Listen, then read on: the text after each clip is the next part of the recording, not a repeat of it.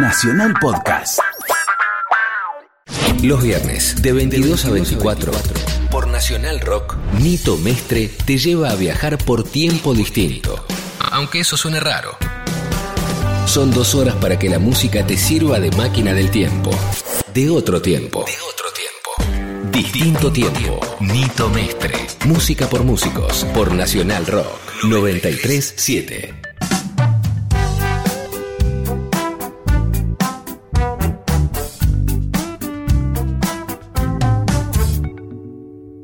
Hola, ¿cómo les va? Nuevamente aquí en distinto tiempo, como siempre los viernes. Un distinto programa, como les anunciamos. Así es. eh, desde Miami, acá para ustedes, Así con mucho es. cariño. Sí, pero ya estamos volviendo, ya estamos por, por volver y esto nos permite comunicarnos y hacer entrevistas a otras personas que sería imposible hacerlas en Buenos Aires porque son, como en este caso, un argentino que se vino a vivir hace un montón de tiempo y bueno, Sí, es un poco como yo, Gustavo Fernández, nuestro invitado de hoy. Sí, ya que hacemos la introducción, gran, gran amigo, un excelente productor ejecutivo, como él, él mismo se, eh, se autodenomina. Y bueno, vamos a tener una charla muy entretenida y hasta incluso educativa, que a mí eh, me llamó la atención personalmente porque creo yo que les va a servir a los nuevos grupos, a las nuevas bandas que están empezando, músicos, saber un poco más de cómo es la movida de la industria de la música, que es bastante, eh, para algunos aburrido, pero para mí a esta altura del partido me parece una cosa bastante entretenida y, Y sabe mucho, útil. Gustavo, sabe Sí. mucho del tema, así que a prestar atención, Sí. porque por ahí aprenden algo. Eh, bueno, como siempre les decimos que nos escriben al Facebook de distinto tiempo y nos dicen lo que nos quieran decir, al Twitter también, al Twitter Nacional Rock siempre está apareciendo el día viernes antes del horario del programa, así que bueno, comuníquese con nosotros que nos viene muy bien. Y sobre todo les hacemos hincapié en que se puede escuchar online el programa porque eh, mucha gente realmente ya no usa la radio más que en el auto, así que vamos a poner en nuestro Facebook cómo se pueden eh, encontrar con nosotros vía online. Distinto tiempo. Con Nito Mestre. Viernes, desde las 22 hasta la medianoche.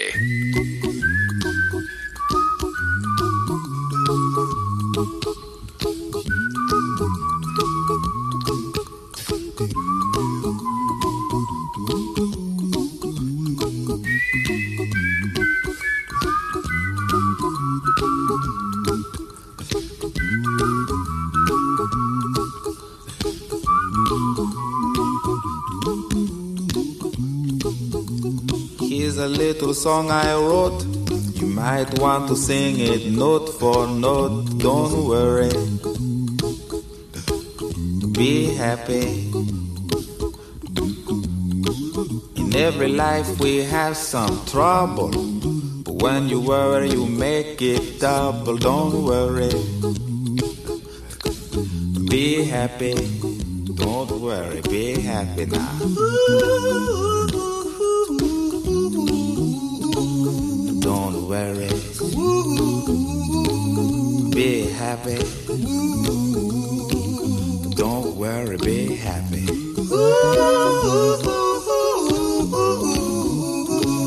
Don't worry. Be happy.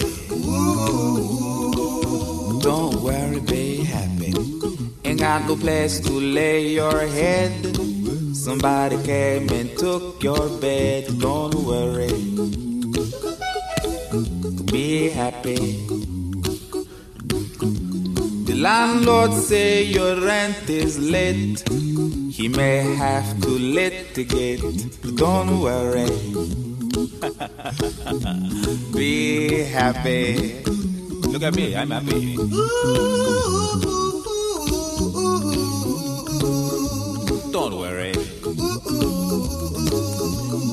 Happy.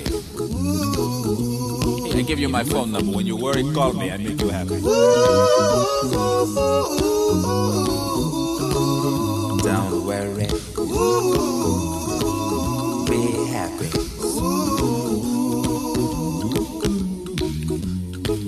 Ain't got no cash, ain't got no style, ain't got no gal to make you smile. But don't worry.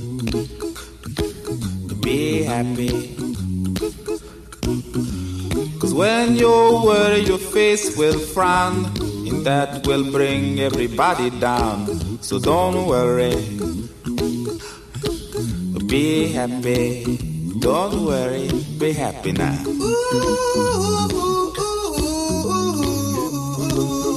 Don't worry, be happy. Don't worry, be happy.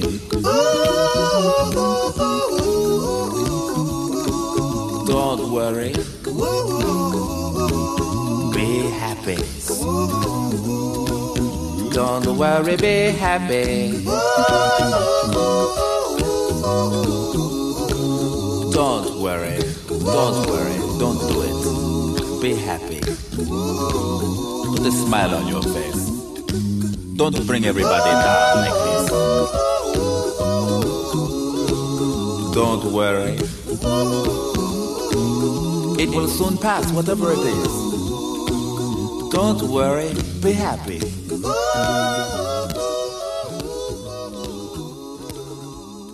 Distinto tiempo. Nito Mestre. Hace frío y estoy lejos de casa. Hace tiempo que estoy sentado sobre esta piedra. Yo me pregunto, ¿para qué sirven las guerras? Tengo un cohete en el pantalón.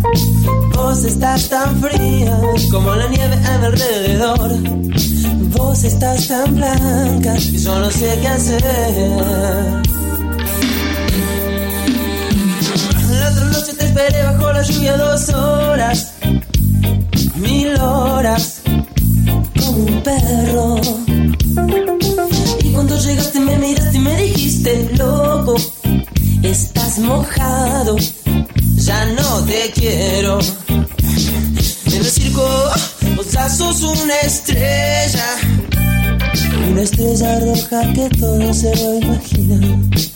Si te preguntan, vos no me conocías, no, no, tengo un cohete en el pantalón. Vos estás tan fría como la nieve a mi alrededor. Vos estás tan blanca que ya no sé qué hacer.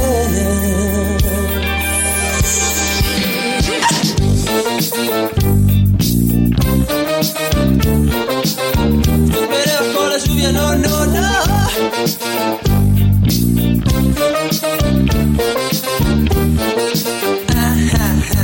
La otra noche te esperé bajo la lluvia dos horas, mil horas, como un perro. Y cuando llegaste me miraste y me dijiste, loco, estás mojado, ya no te quiero.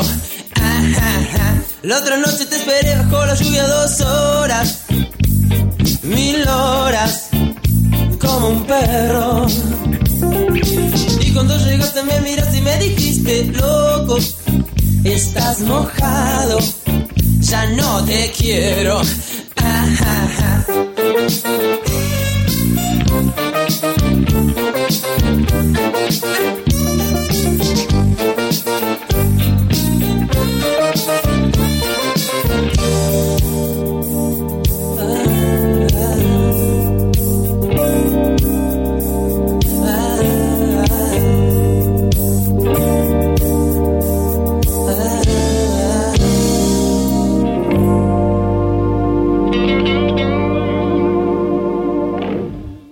tiempo que fue hermoso. Hubo, hay y habrá un distinto tiempo. Nito Mestre te lleva a recorrer la música que nos trajo hasta acá. Distinto tiempo.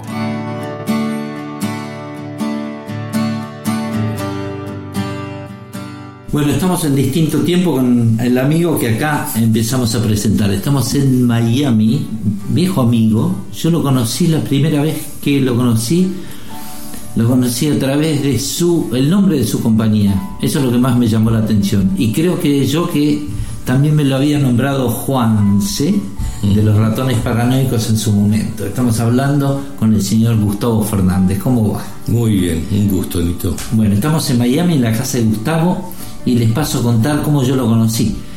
De la Nuca Records era o algo así. De la Nuca Records era una compañía, ¿sigue siéndolo? No. No. Por ahí la traigo de vuelta, pero por el momento no. Buena idea. Este una compañía que editaba los discos aquí en Miami o en Estados Unidos. Para Estados Unidos. Para Estados Unidos. Desde Miami. Desde Miami. Pero no había nadie que haga semejante trabajo hasta ese momento. Porque las compañías, solamente existían las compañías grandes. Exacto. No, había también otros independientes, pero eh, nadie se ocupaba y yo veía un nicho en lo que era el ska, el rock, el punk, el reggae. No, me había ido de Warner eh, donde tuve el placer de trabajar de, un fito a un café Tacuba, de principio a café, a el Free de México y otras bandas más, pero no le daban presupuesto, no le daban bola. Pero vos estabas en Warner. Claro. Ah. Estaba acá en Warner, entonces la atención se le daba a lo que tenía radio, lo que tenía un sistema de apoyo, de eh, medios que estaban visibles. Mm. Acá no había programas de rock.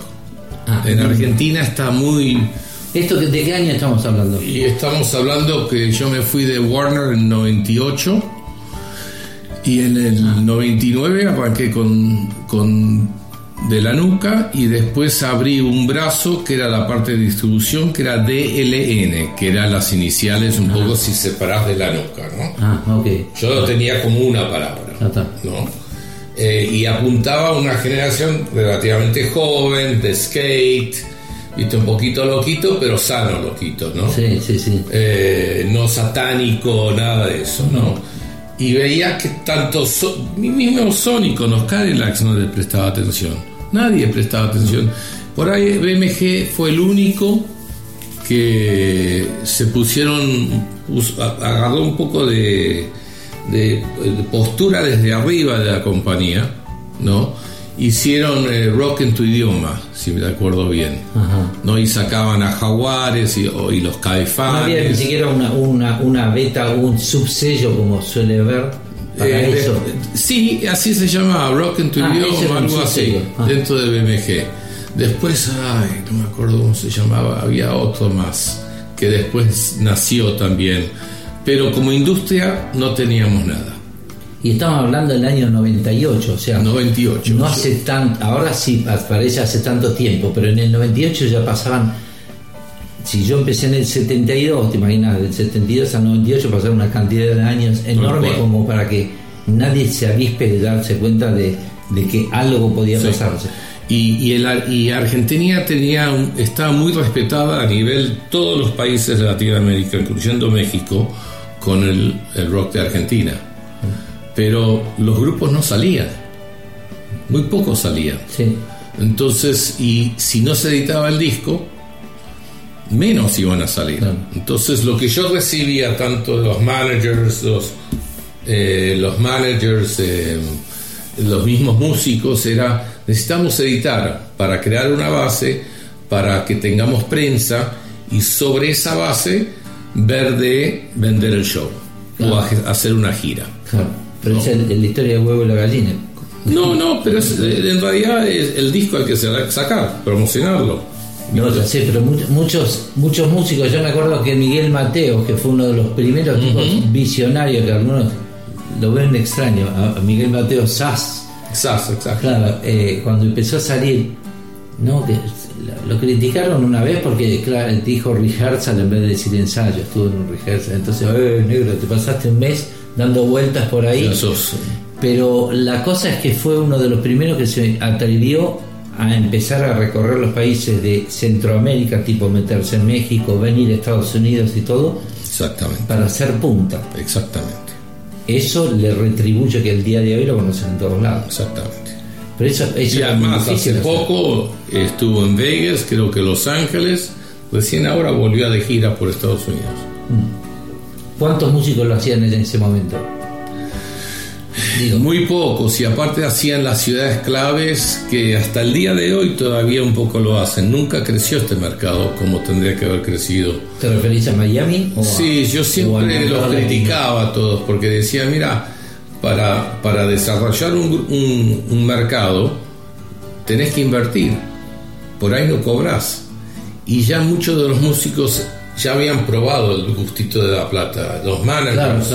Entonces no querían eh, eh, darse gratis o no tengo tiempo para invertir.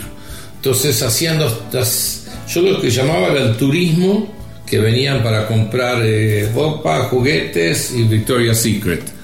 Y volvían, ¿no? Y también, perdón, y también ir a, a Samash o Guitar Center. Sí, sí, sí, para comprar clásicos, clásicos. Sí, sí, sí, Antes de ir al hotel querían ir a Guitar Center, ah. ¿no? Em, entonces hacían Miami, New York, Chicago, San Francisco, Los Ángeles y regresaban y, y decían, estuvimos de gira en Estados Unidos. Y yo lo puteaba un poco diciendo, no, una gira es un mes, dos meses y es sin avión. Y es el mismo backline todos los días. ¿no? Eh, y es crear y hacer un compromiso de tres años. Entonces yo hice el compromiso de decir, bueno, yo te voy a sacar el disco y te voy a meter en todos los towers, en el, mejor momento hubo 89 towers. Tower Record. Tower Record, sí. Y, y, en todos los, towers había dos unidades de cada disco que editamos. ¿No? Y después estaban los Virgin, estaban, bueno, los Borders, los Sam Goodies, los Musiclands. Mm. Acá en Florida estaba Specs. Sí, de acuerdo. No, estaba Specs. Donde estaba Specs no estaba el Tower. Mm. Eh, los dos dueños se pusieron de acuerdo. Se pusieron de acuerdo de no vengas a mi campo y yo no voy al tuyo. Mm. Y así fue. Como la vieja se hasta, hasta el día, bueno, ya hoy, viste, ninguno de existe. Eh, pero era un gran mercado para desarrollar y sigue siendo. El problema tenemos es que... ¿Qué es lo que pasó? Tenemos dos Warners, tenemos dos Universals. ¿Cómo es eso? Tenemos dos Sonys. Es el único país en el mundo que yo conozca que eh, en lo que es latín... Ah, se separa latino de americano. El americano no quería sacar algo que no entendían. Ah, ok. Entonces, eh, pero el country no tiene nada que ver con el hard rock y el hard rock no tiene nada que ver con el jazz.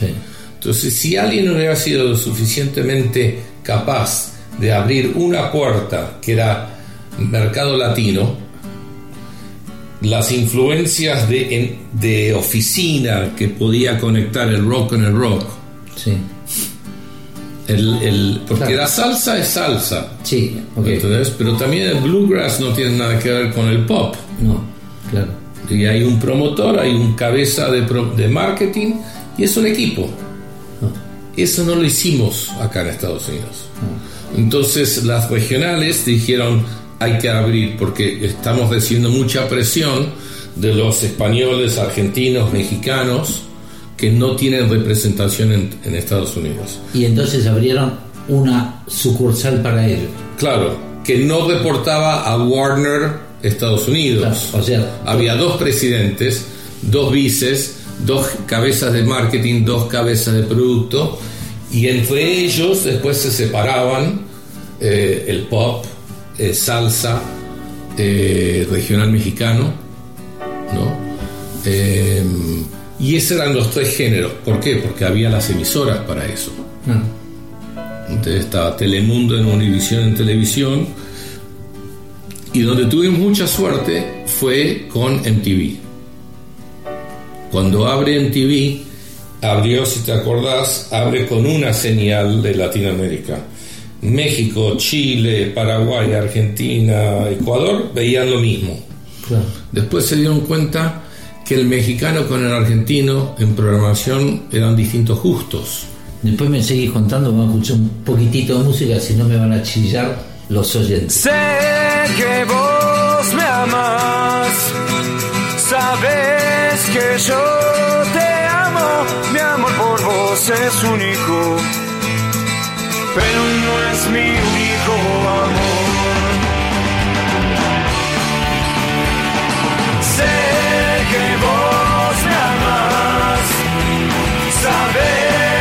yo te amo, mi amor por vos es único, pero no es mi único amor. Buena noche, lo pasamos muy bien, nos podríamos volver a ver.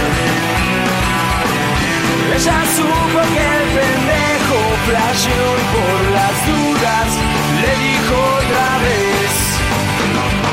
Say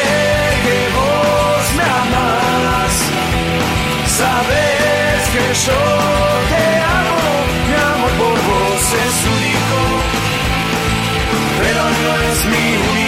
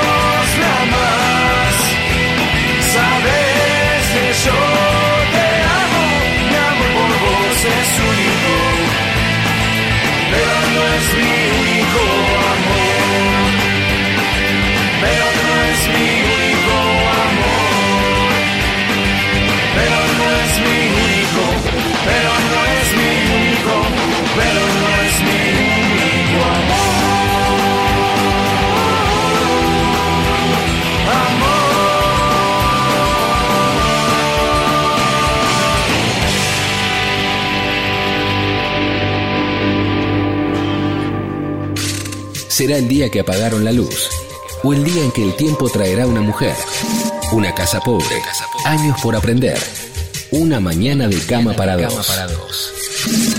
Sí, sí. Pero esta noche hay algo distinto. Distinto tiempo, con Nito Mestre, viernes, de 22 a 24.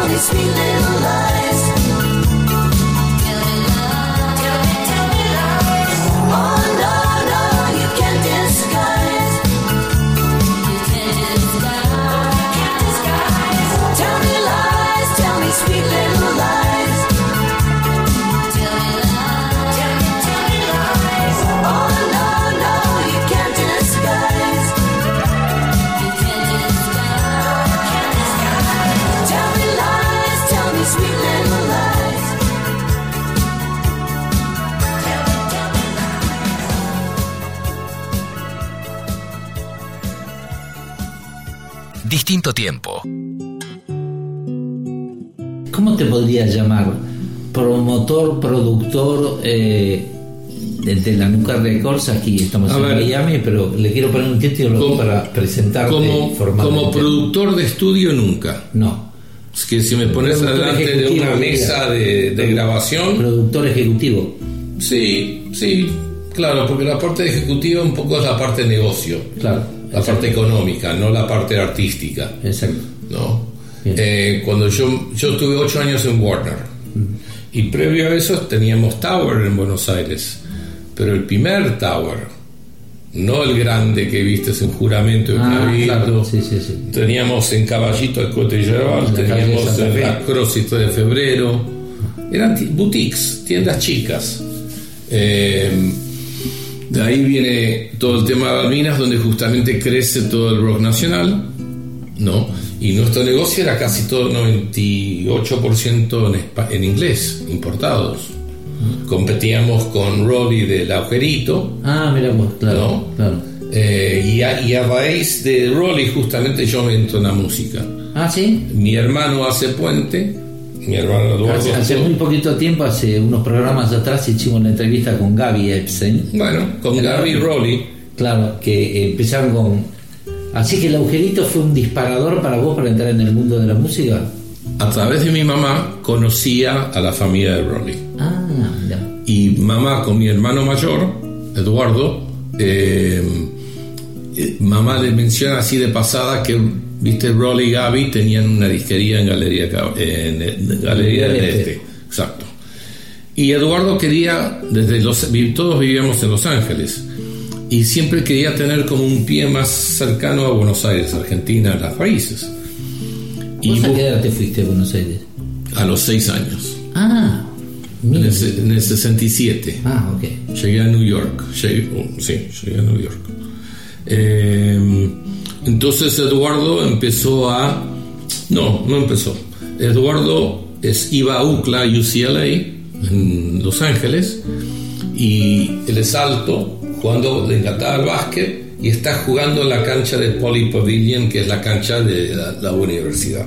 Hay, hay un- partidito de amistad, no nada que ver profesional o nada.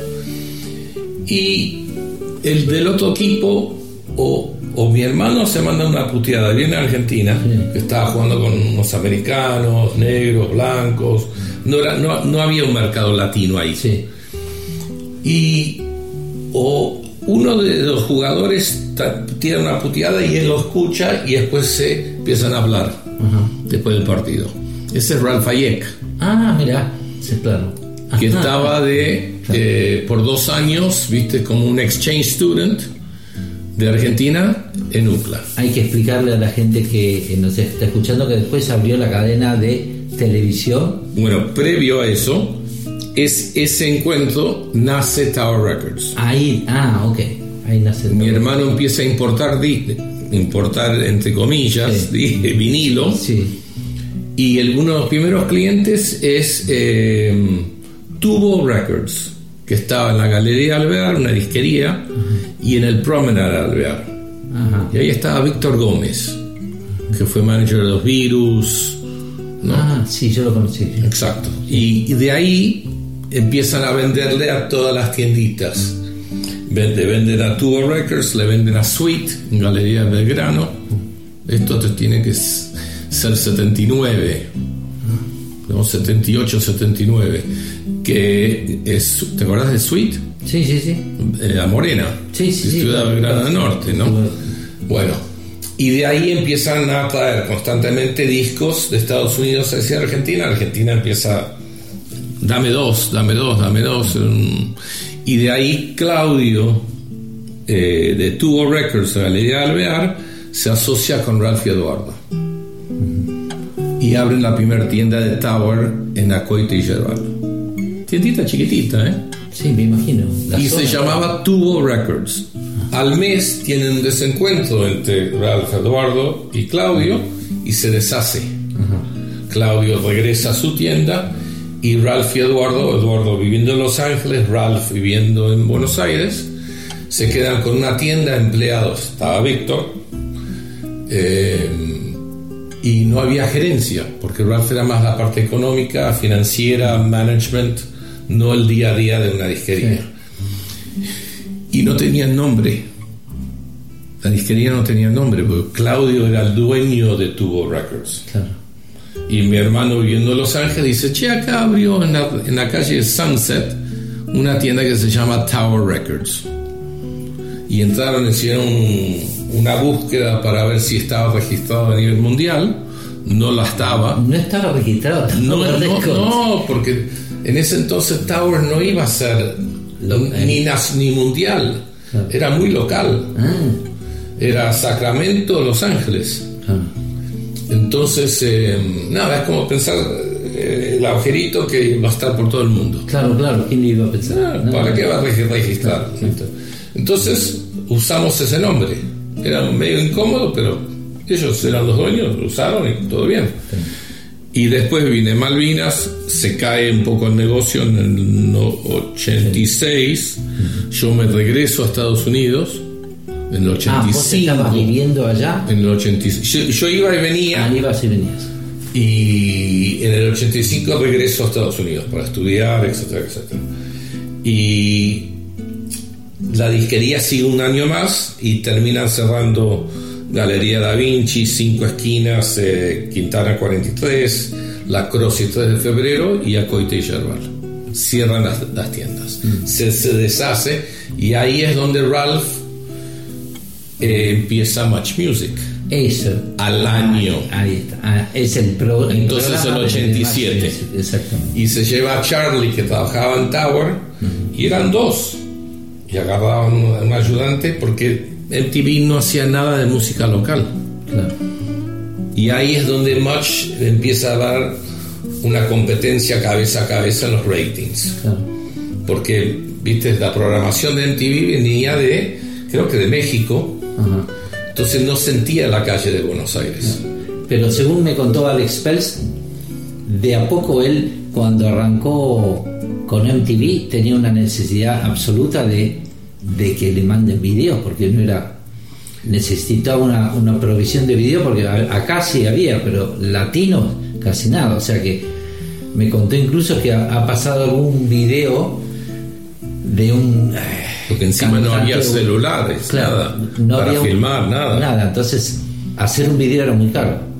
Y le vino un video de un cantante uruguayo que lo empezó a pasar porque era uno de los pocos que, no había no había que no había material. No había material.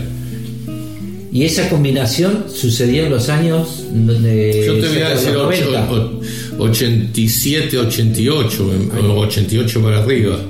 Eh, y nada, de ahí creció. ¿Viste? Es fenomenal el mercado local de, de Argentina. ¿Viste? Y, el argentino no salía. Y pese a, a haber crecido en ese momento tan fuerte a través de MTV, porque empezaba a hacer programas de MTV de- en vivo. Yo me acuerdo que venían acá a grabar programas Los unplugs. Los unplugged, Claro. claro, de, de todo el latino. Claro. A pesar de eso, no había una compañía que empuje atrás de eso y que se pueda meter en el mercado Esto- americano para los latinos, aunque sea. Mira, el, el- el negocio de las discográficas siempre es el producto de uno. O sea, si vos sos mexicano, tenés el apoyo de tu disquera local. Si sos argentino, y después, entre ellos, buscan la forma de licenciarse el producto. Pero siempre hay una casa matriz. So, si, si, el, si el producto es de España, España lo que quiere es que Argentina, México, Chile, Perú apoyen a ese grupo. Pero las regalías fuertes de- regresan a España. Claro. Tenés a otra gente trabajando. Claro, es claro, son como empleados, o sea, no reciben tan- Licencias el producto Claro. y viceversa. Y- y- Ayúdame con este, que yo te ayudo con Ah, este. ¿no? Argentina hasta el día de hoy hay rock y, y mezclan el rock con cualquier con el- distintos idiomas. Estados Unidos no. claro. El español va a esa puerta y el inglés va para ese lado. Entonces nosotros siempre estábamos chuecos. ¿no? Estados Unidos no, no produce grupos de Latinoamérica. O sea, nuestros grupos de Latinoamérica son Mark Anthony, New York, Sí. Ricky Martin, Puerto Rico, son Selena, Texas, Claro. que encima no habla español. Ah, Pero los grupos fuertes venían de otros países, entonces Estados Unidos se convierte como una plataforma de ser, como una operación de servicio. No son dueños de contenido ellos. correcto. Recién Enrique Iglesias, pero después el americano empieza a firmar a los latinos y los lleva al lado anglo. Los pasos. Shakira, Enrique, Ricky, Martin, eh, porque ven la población, ven el consumo, ven que las emisoras eh, obviamente promueven estos artistas, ¿no? Entonces, pero Estados Unidos no tenía su... Para el mercado latino, obviamente para el mercado americano son de acá, Claro, claro. tanto en country como rock, como eh, dance o pop, etcétera, etcétera. Pero en el latino, la división latina no tenía su propia productora, por decir, firma, no firmaban. Agarraban a los mexicanos, agarraban a los... Y ellos tenían que entender lo que ganaban esos países. Entonces éramos un mercado de servicio, no un mercado de desarrollo. Vamos a escuchar un par de temas más. Estamos con Gustavo Fernández, productor ejecutivo, ex productor ejecutivo de Warner, fundador de De la Nuca Records. Ya volvemos, estamos en distinto tiempo.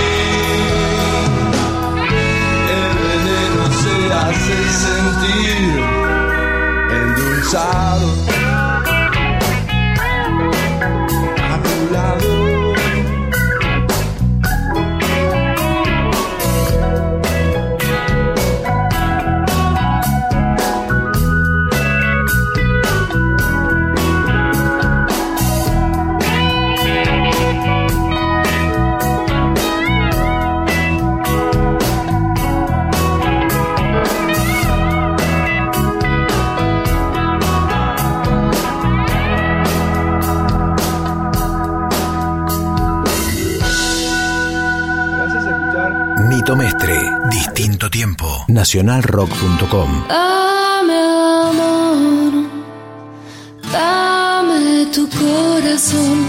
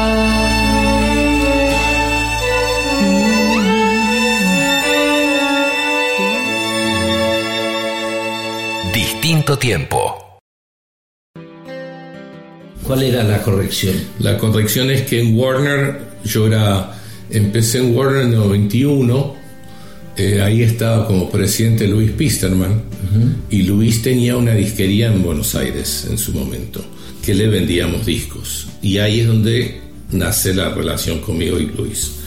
Eh, Luis se muda a Estados Unidos, yo regreso en el 95 a Estados Unidos, y mi hermano me dice, "Che, ¿sabes que Luis está en Warner? Ah. Y ahí conectamos. Yo no sabía nada, yo no sabía nada del mercado latino, pero sí del negocio de la música. ¿no? Entender el cliente, bla, bla, bla. Y Luis me ofrece el departamento de ventas, pero de la costa este. Al año Luis se va de Warner. La costa este es una barbaridad. Sí, sí, era, a ver, era, era, está, incluía Chicago, Nueva York, eh, Miami y Puerto Rico. Yo vivía en Los Ángeles. Y por el asunto familiar y todo, yo decía, te trabajo en el mercado de costa este, pero desde Los Ángeles. Al año se va Luis y entra Sergio Rosenblatt.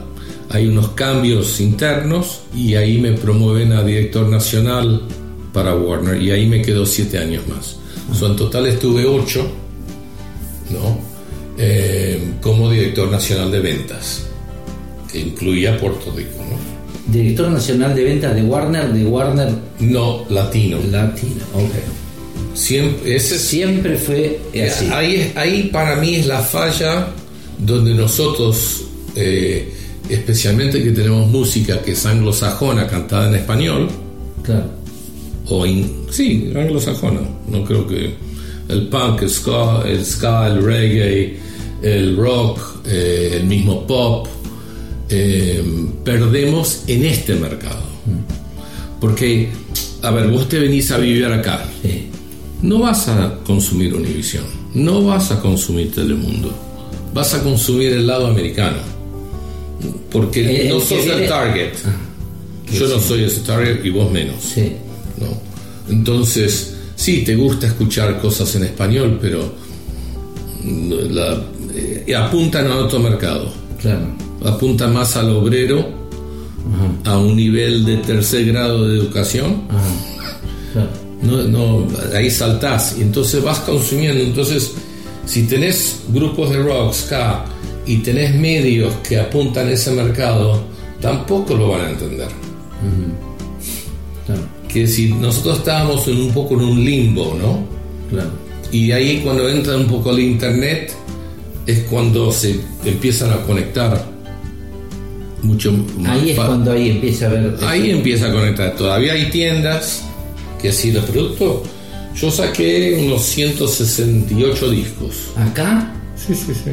con de la entre, entre tuyos, entre Caramelo Santo, Piojos, La Renga, eh, Rata Blanca, eran 5 o 6, un DVD, el que estaba con Glenn Hughes también, eh, Babasónicos Jessico, dos de Ratones Paranoicos, eh, y después agarraba cosas, de- porque no era solamente Argentina, Claro, era obvio. un poco el movimiento. El peruano ya sabía las bandas argentinas, pero el argentino no sabía de los peruanos por ahí. ¿No? Eh, había Sí. ¿viste? Desorden Público de Venezuela. Después uno de los chicos de, de Café Tacuba, José, lo sacó su disco. Trabajé Panteón Rococó, eh, que es una fuerza. Hice cuatro discos de ellos. Cuando digo hice, eh, trabajé, licencié el producto. Licenciaste el producto. Ya el producto estaba grabado, ya había arte, ya había video, ya la biografía estaba por ahí. La tenía que traducir al inglés. Eh, ¿Cómo te guiabas para elegir al. Aparte de que esté libre de poder hacerlo el artista? Y era eso, Eso, más que todo. era eso, porque... Pero eh, hablabas con el artista, por ejemplo, para decir a ver si tenía ganas de venir a apoyarlo o. Che, te estoy sacando el disco. no, no, estaban, pero era, era fácil, era, ¿qué necesitas? Ah, Ellos a mí. ah, sí. Y claro, porque nadie daba bola acá. Claro, claro. Y yo tenía una entrada muy bien a, las- a las tiendas. Porque yo venía de de vender Luis Miguel, del primer disco Romance, El Blanco, de Maná, del primer disco Falta, Falta Amor, eh, Pausini, Olga Tañón, eh, Fito en su mejor época de Amor después del Amor, eh, todos esos Y cuando discos. decís se vendía mucho, cifras que valían la pena, digamos. Bueno, eh, Luis Miguel. eh, No hablemos de Luis Miguel. Bueno, estoy hablando de no, claro, pero al comprador Sí. era el mismo. Ah, ah, sí. El comprador de pop, de salsa, de reggae, de lo que sea, era el mismo. Para el mercado latino. Sí, sí. Y iba a una sección en la tienda de, de producto latino. ¿no? Después por ahí hacían una subcategoría, donde estaba regional mexicano en una batea, en lo tropical que incluía salsa, merengue, bachata, etc. El reggaetón no existía existía. en ese entonces. Y, y cada género tenía su lugar. El, re- el reggaetón desarmó todo básicamente hoy en día. Claro. Eh, y va evolucionando. Entonces el Internet ha también desarmado todo. Ya los chicos consumen la canción, no el grupo. Claro, claro. ¿no? Y- que ni siquiera saben el nombre del grupo a veces. A veces. Bueno, el Bueno. merengue especialmente eh, te tiraban el nombre del grupo. Mm. Entre el coro tiraban el nombre del grupo, Ah. porque sonaban todos igual. Ah, claro. Y en reggaetón también. Aquí estamos con Foncio, aquí estamos con Daddy Yankee. Nombran a propósito para el branding. Claro. Ah, Porque el ritmo es el mismo. sí, claro, por eso te digo. ¿no? Entonces tienen que diferenciarse como, bueno, el grupo, el nombre. ¿Y qué pasó en la época? ¿Cuándo se acabó el CD? Porque, o sea, empezó el internet, ¿ok? Pero no empezó el Spotify enseguida. Pasó bastante tiempo. ¿Cuándo fue el- la muerte del CD? Porque sabemos la muerte del disco. Ahora después, después más adelante hablaremos de la, la supuesta vuelta del disco. Eh, la muerte del disco desapareció, apareció el CD. Yo recuerdo que de golpe, en caso de las regalías se multiplicaron porque salió el CD. Entonces la gente que tenía el disco, y bueno, tengo el Que lo CD, tenía acá, rayado. Lo tenía rayado por una cuestión de gusto, de moda, lo que sea, y, Y- lo tengo que tener, y tengo que comprar todo de nuevo. Y conveniencia, claro. Toda la, la tecnología te lleva a convenience. Hoy nadie es dueño de nada y pueden escuchar todo lo que, lo que quieran. Claro. Eso es, sí, claro, eso fue cambiando. Por eso, ¿cuándo fue la, la No tenés un lugar para guardarlo. Es ahí donde nace el vinilo también. De nuevo, Claro, cuando dicen no tengo nada para comprar. claro. Entonces sale, empiezan a salir un poco los puristas y dice, yo quiero volver, me fueron, fueron de un extremo a otro, entonces dijeron, no, no, no, no, tráeme algo, pero tráeme algo con calidad y no importa de pagar más caro. Y ahí entra el vinilo con 180 gramos. Porque los vinilos que estábamos acostumbrados de- no tenían ese peso y no tenían esa pureza de, de materia prima. Claro. Sí, sí, sí. Escuchabas el ya de, de abrirlo, de movida. sí, sí. ¿no? Entonces ahí dijeron, bueno, si hay un mercado va a ser el que realmente tiene un buen equipo, quiere un- buena pasta y buena grabación. Vamos a hacer una pequeña pausa, seguimos con un poquito más de música vamos a pasar a, la, a, otra parte donde lo complicado de lo que viene, lo que estuvo pasando y lo que viene, que creo que se pone más difícil todavía, a veces.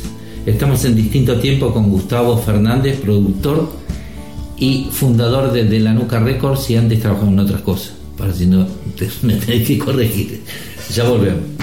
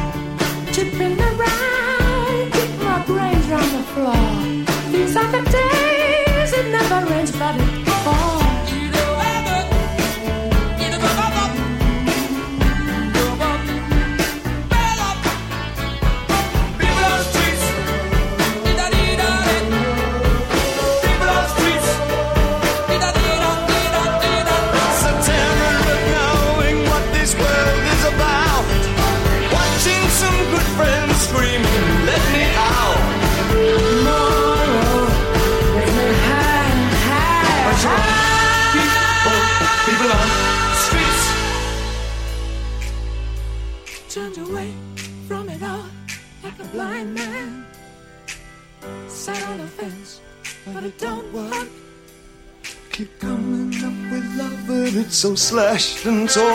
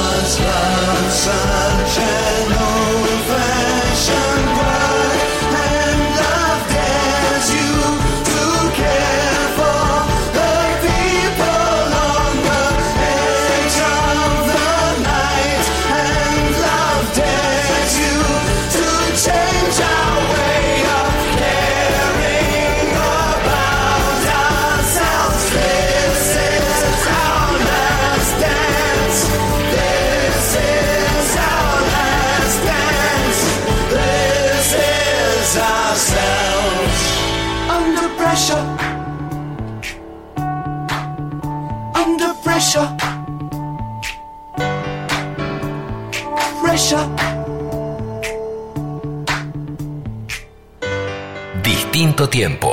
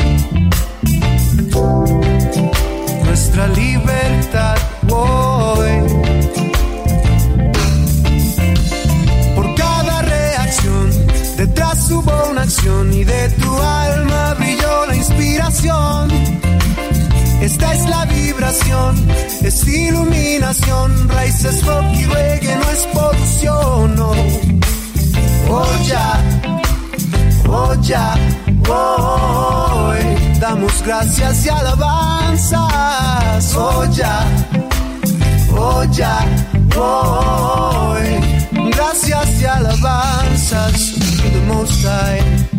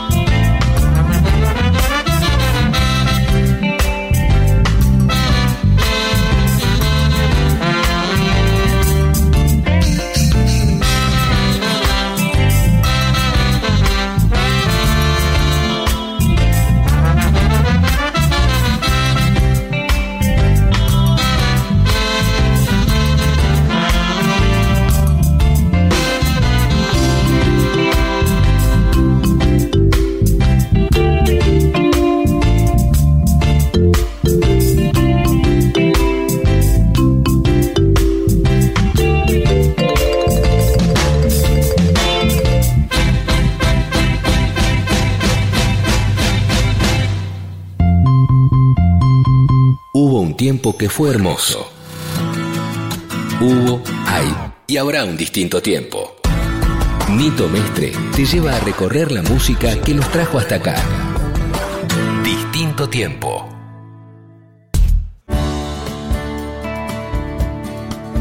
Terminó el CD, en cuanto terminó el CD, yo tengo registro que seguía comprando CD hasta que de repente dejé de comprar CDs porque había hubo un periodo pequeño donde yo no lo usé, donde la gente bajaba cosas truchas de internet. Sí, ¿Cuál es- cuál Na- el- Napster. Napster. Un, Donde- un- un niño brillante dice. ¿Quién fue ese? No me acuerdo el nombre, pero era Napster y el- aparte el chico tenía 15 años, 14, 16 años, algo así. ¿A él se le ocurrió Sí, hacer sí, eso? Sí, no quería. no te- Ilegal. no te- sí, para él no era ilegal, era, qué sé yo, invítame a tu casa, yo te invito a la mía. Bueno, te invito a mi computadora Claro, entonces. y vos me invitame a tú, era peer to peer. Claro, una idea brillante, sencilla. A ver, si, si cuando nosotros teníamos vinilo y vos ibas, eh, venías a mi casa y te llevabas tres vinilos y después me- los grababas. Hizo ese mismo Es- mecanismo, pero por claro, él no buscaba el lado del negocio, vamos acá a joder con las compañías o las leyes o nada. Pero fue, un, pero fue un negocio. Pero por el internet, que no tiene fronteras, que siempre está activo, que era impecable la comunicación, que no estabas ahí, ok, apretá play, eh, record y grabá y bancate el tiempo para escuchar el disco para grabarlo. Claro. No, hacía zoom, zoom y ya estaba grabado. Claro. Y no perdías calidad Claro. porque estabas en el mundo, estabas grabando una grabación digital que es el CD Sí, a otro CD. claro. Sí, sí, sí. No era vinilo a un TDK o un Maxell en su momento, ¿no? Cromo, viste, Escúchame, ¿por, por qué no se le ocurrió a un sello discográfico hacer eso? En, en ese momento. Es- Eh, digo, porque ya porque se le ocurrió a un pibe de 15 crear.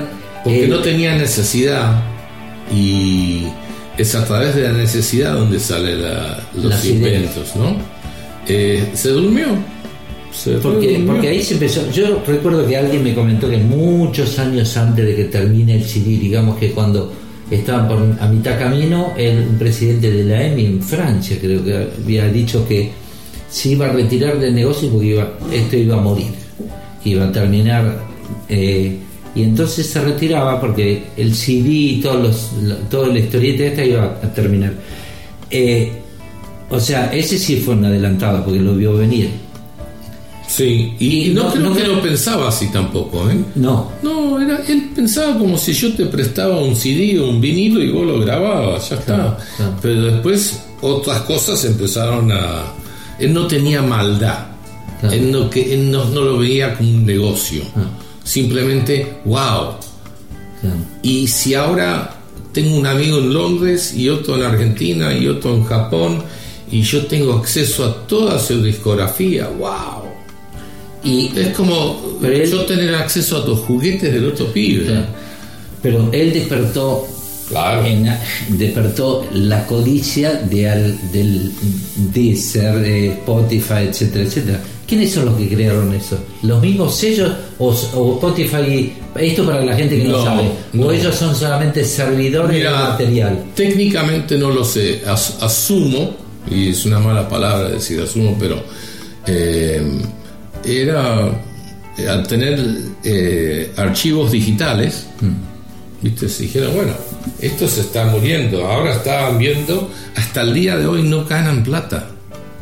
No. Ni Pandora, ni Deezer, ni Spotify, ni, ni ninguna de estas operaciones No pagan. no, no ganan. No sí ganan. pagan. No ganan.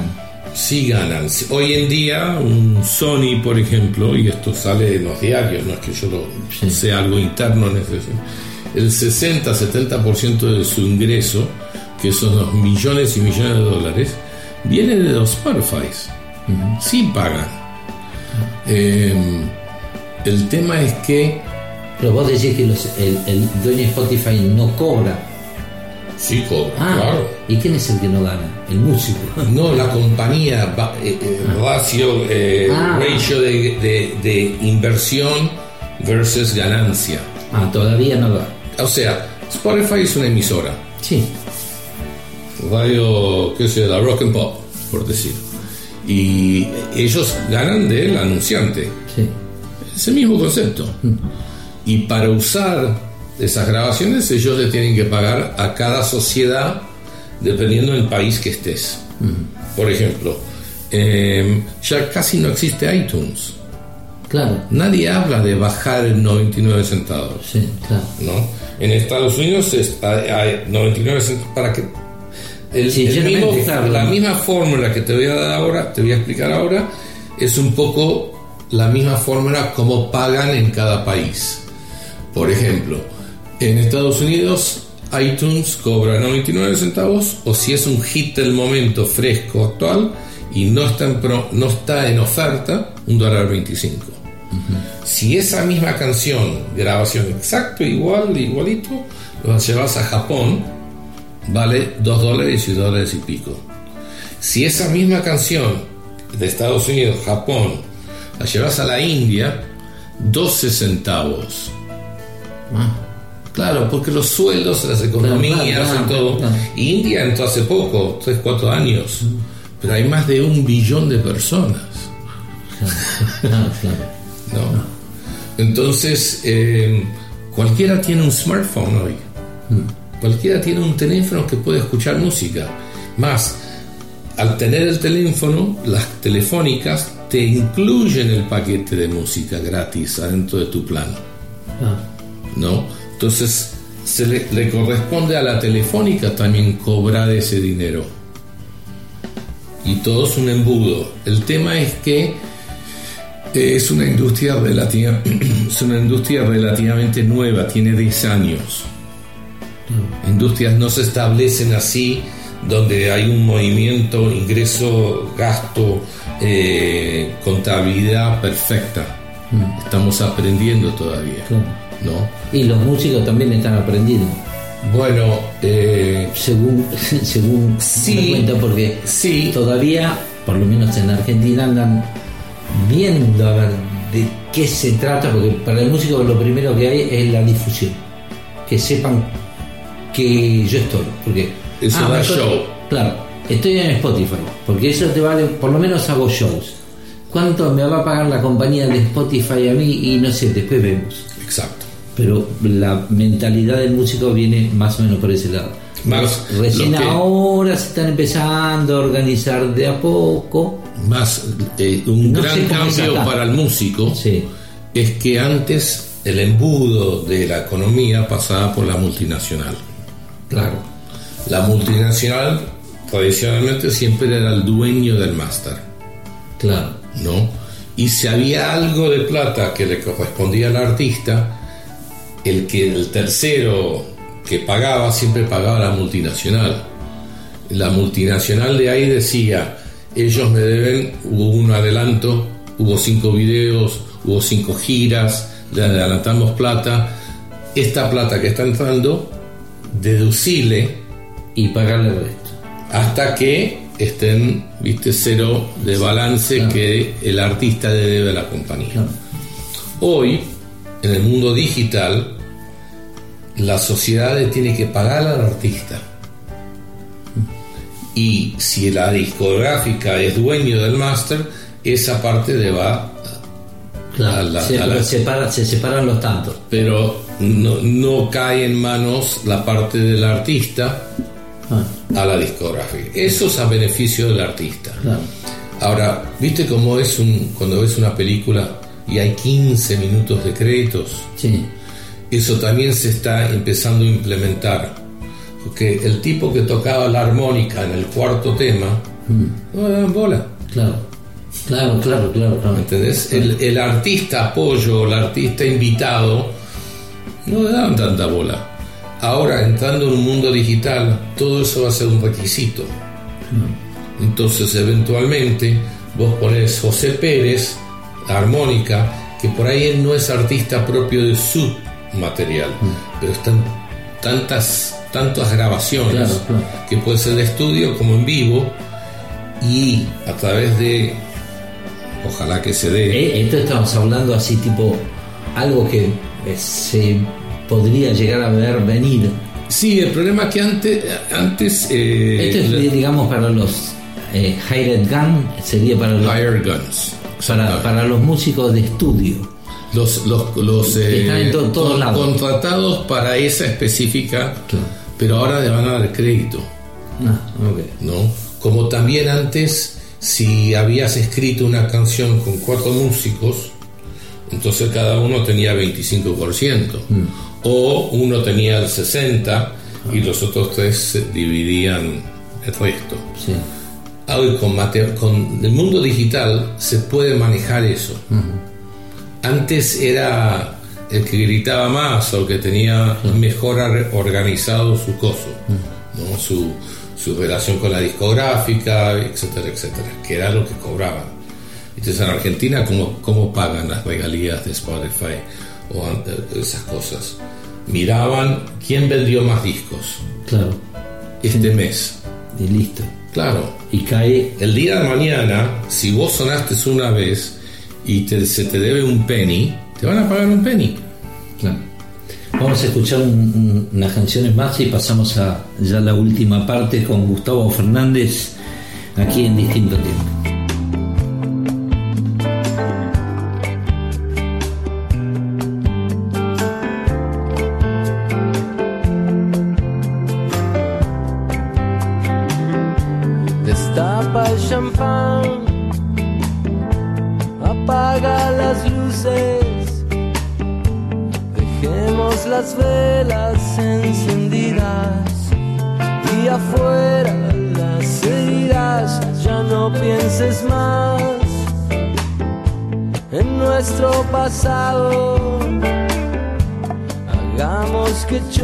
Choquen nuestras copas por habernos encontrado y porque puedo mirar el cielo, besar tus manos, sentir tu cuerpo, decir tu nombre y las caricias dan la brisa que aviva el fuego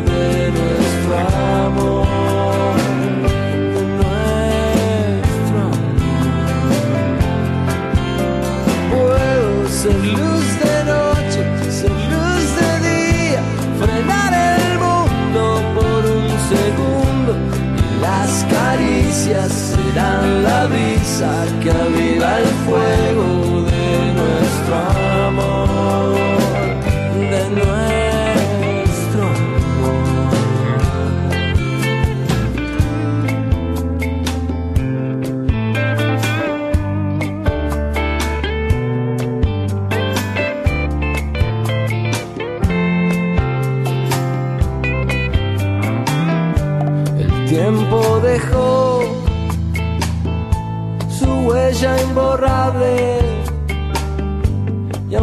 nuestras vidas son distintas, esta noche todo vale tu piel y mi piel. Ves que se reconocen es la memoria que hay en nuestros corazones porque puedo mirar el cielo, besar tus manos, y las caricias serán la brisa que aviva el fuego de nuestro amor,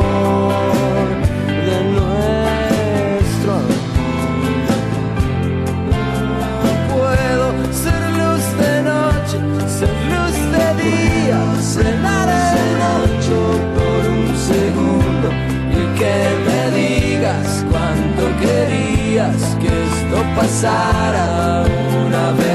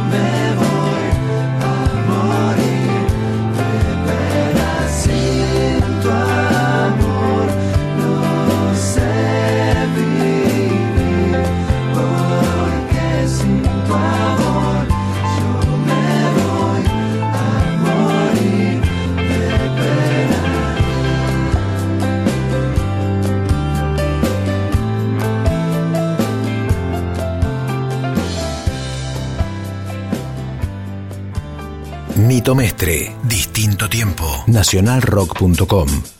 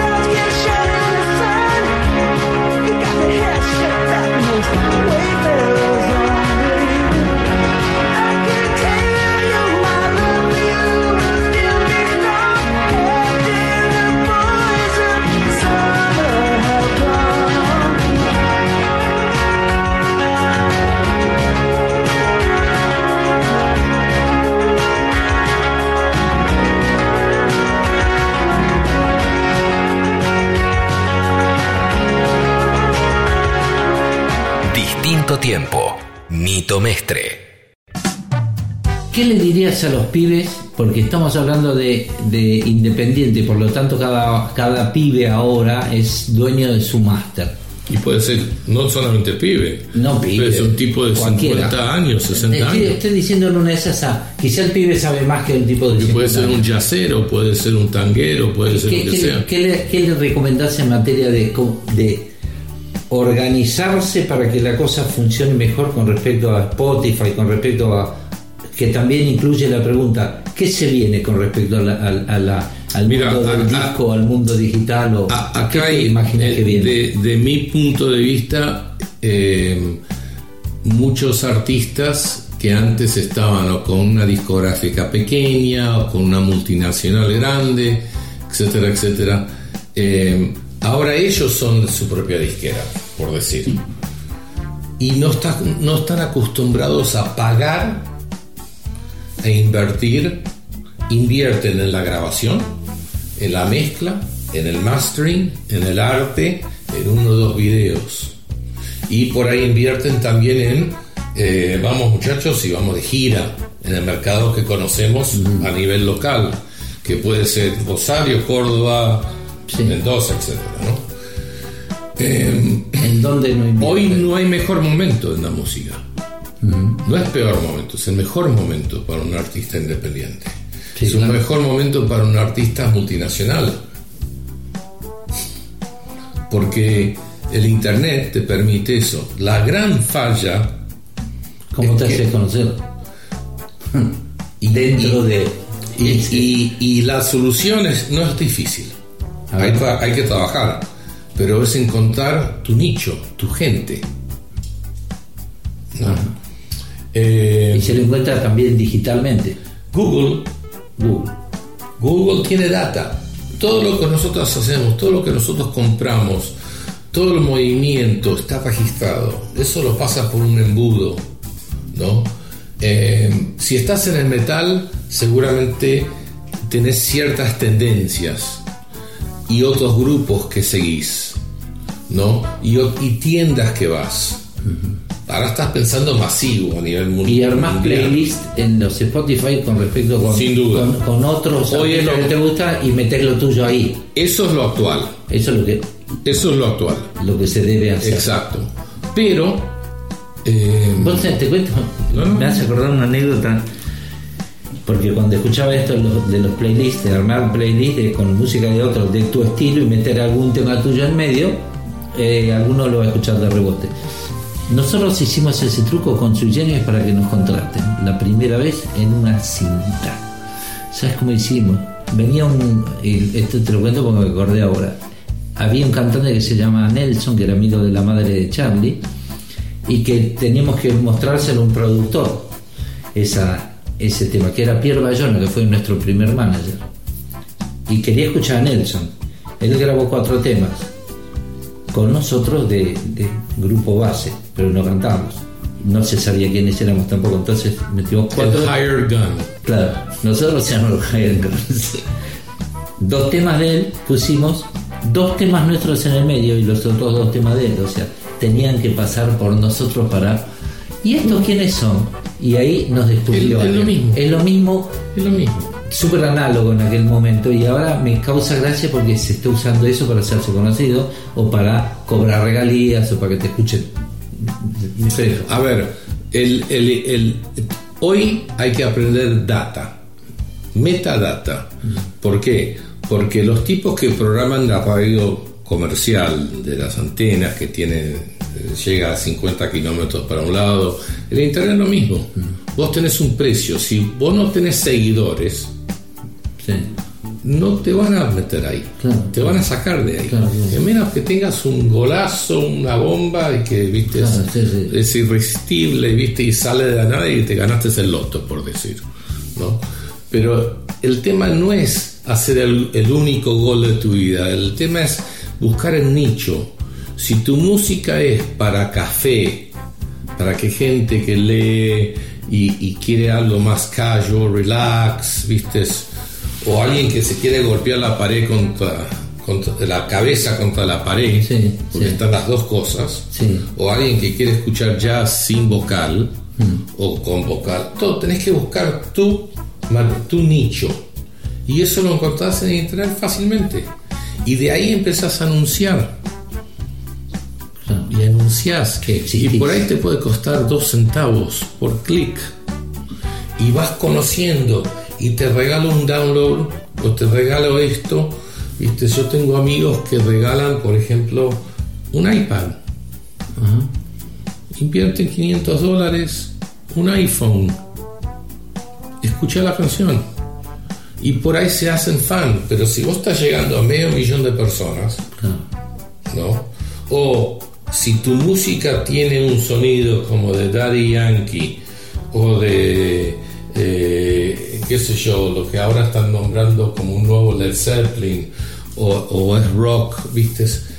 Te enganchas en, es- en ese playlist, Sí. ¿no? Y ahí empezás a buscar información y, y haces tu grupo. Claro.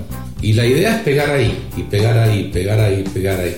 No ir a la emisora número uno, puta, no me metieron en su playlist. Eso ya no existe más. No, y tampoco hay un billete para darle. Acá tenés el sobre con plata, No, meteme claro.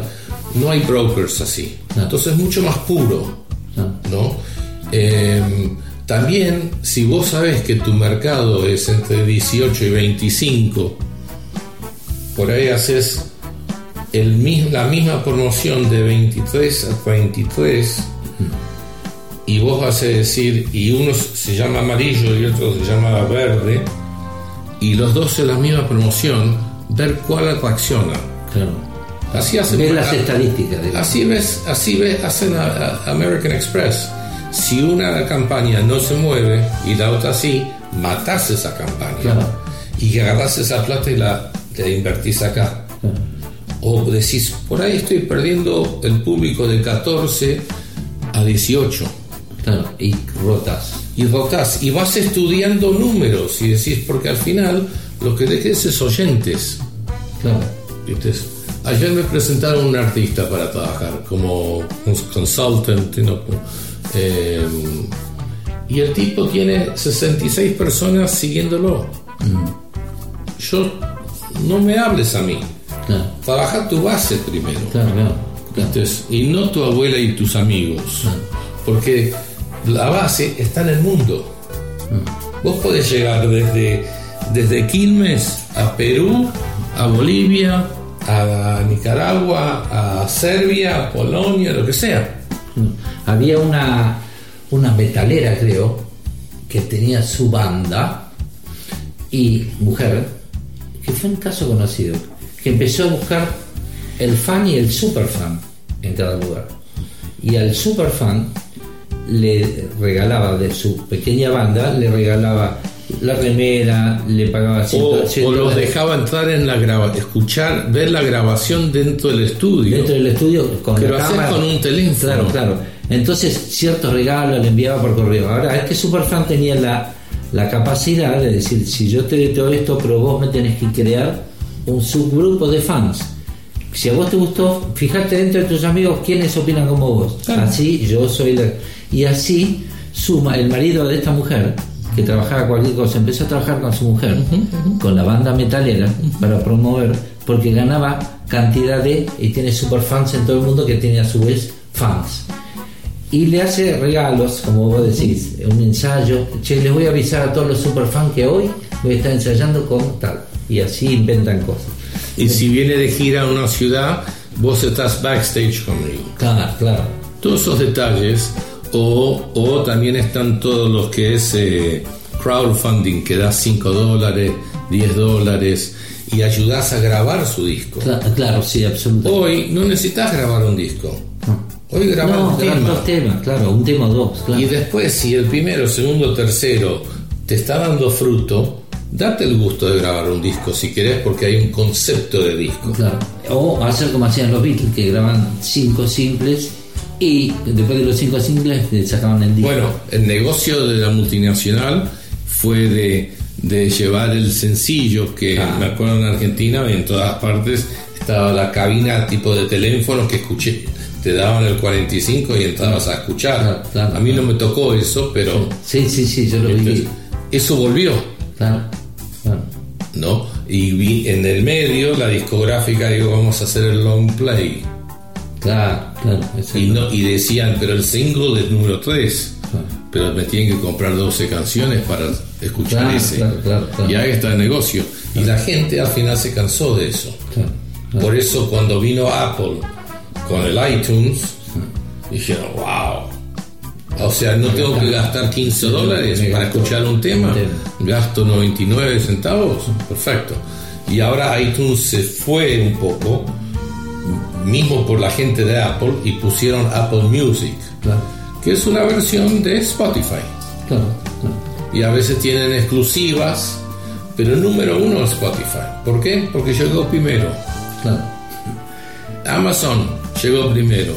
Y los que llegan primero se quedan, si hacen las cosas bien y todo, se quedan con el negocio. Es buena forma de terminar el programa. El que llega primero, llega primero. Bueno, Gustavo, te agradezco un montón por tu tiempo. Eh, un gusto. Y, bueno, ya nosotros nos seguiremos viendo siempre.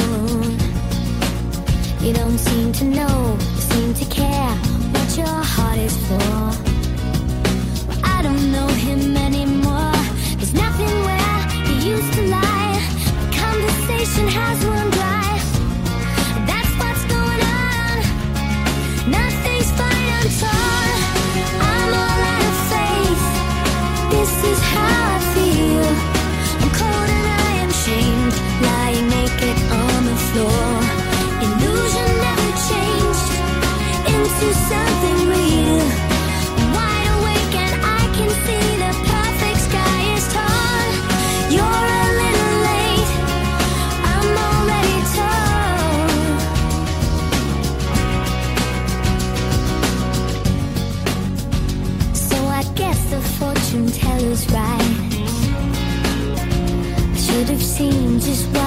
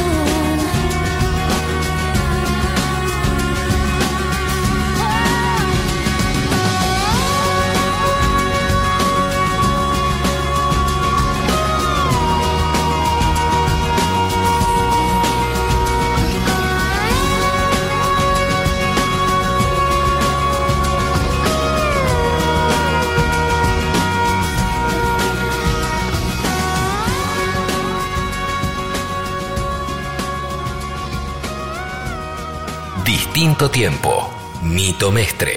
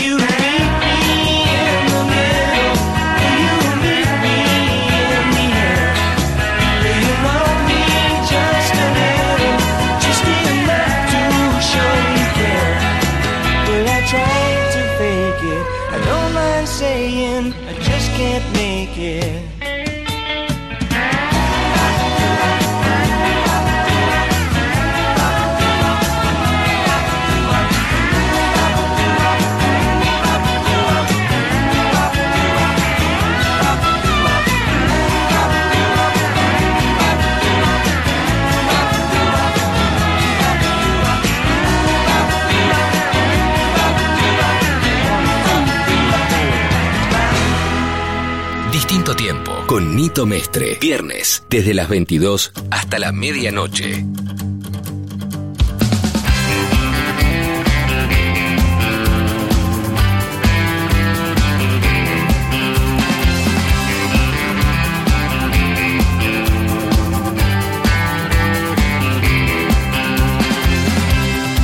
Esta es la historia, la historia de un hombre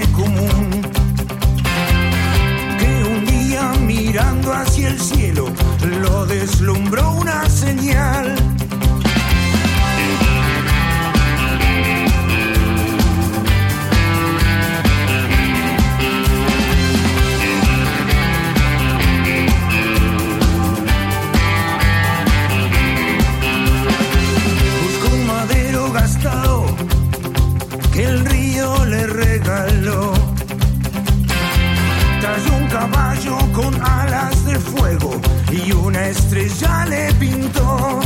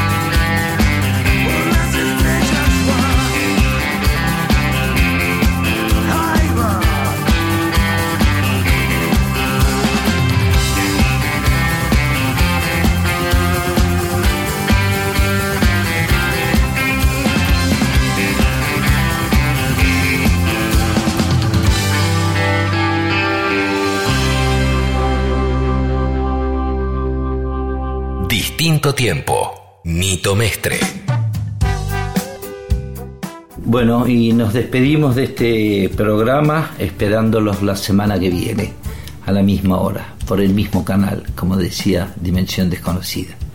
Bueno, que suenen con los angelitos y nos vamos con Simply Red. Buenísimo el tema. Hasta la semana que viene en distinto tiempo. Chao, chao.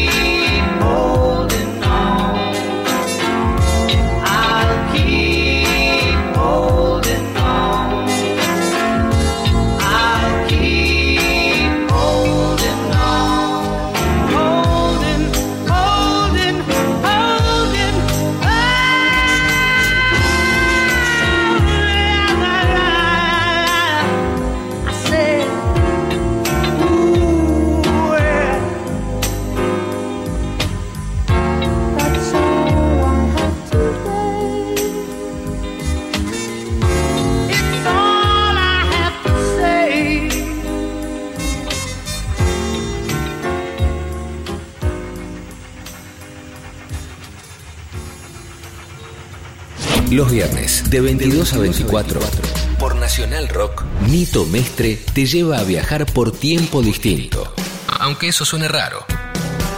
Son dos horas para que la música te sirva de máquina del tiempo. De otro tiempo. De otro tiempo. Distinto tiempo. Nito Mestre. Música por músicos. Por Nacional Rock. 937.